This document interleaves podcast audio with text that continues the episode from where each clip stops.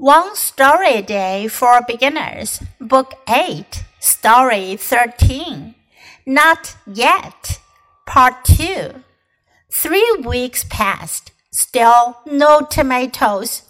My grandma said, Keep watering the plants. Tomatoes will come out soon. I watered the plants and waited. Four weeks passed and still no tomatoes. I became anxious. My grandma said, Don't worry. Good things come to those who wait. After five weeks, I could see some small tomatoes growing on the plant. Six weeks later, Grandma and I enjoyed the most delicious tomatoes ever. 今天故事是 Not Yet 还没有的第二部分。上一次我们讲了那个小朋友呢和他的奶奶或者外婆一起种了西红柿，可是呢西红柿总也长不出来。Three weeks passed，三个星期过去了，pass 过去，still no tomatoes，还是没有西红柿。My grandma said，我奶奶就说了。Keep watering the plants，继续给植物浇水。Tomatoes will come out soon，西红柿很快就会长出来的。I watered the plants and waited，我给植物浇水，等啊等。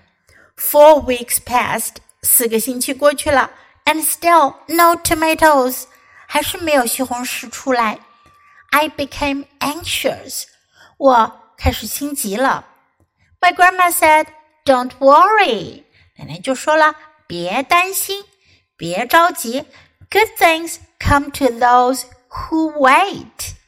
好的东西一定会出现在那些等待的人面前的，也就是等待之人有好物。After five weeks，五个星期之后，I could see some small tomatoes growing on the plants. 我可以看到有一些小的西红柿长出来了，在植物上。Six weeks later，六个星期之后，Grandma and I enjoyed the most delicious tomatoes ever。奶奶和我一起享用了最美味的西红柿。Ever 表示曾经有过的，也就是他曾经吃过的最好吃的西红柿。自己种的肯定是最香的、最美味的。Now listen to the story once again. Not yet. Part 2. Three weeks passed. Still no tomatoes. My grandma said, keep watering the plants. Tomatoes will come out soon. I watered the plants and waited. Four weeks passed and still no tomatoes.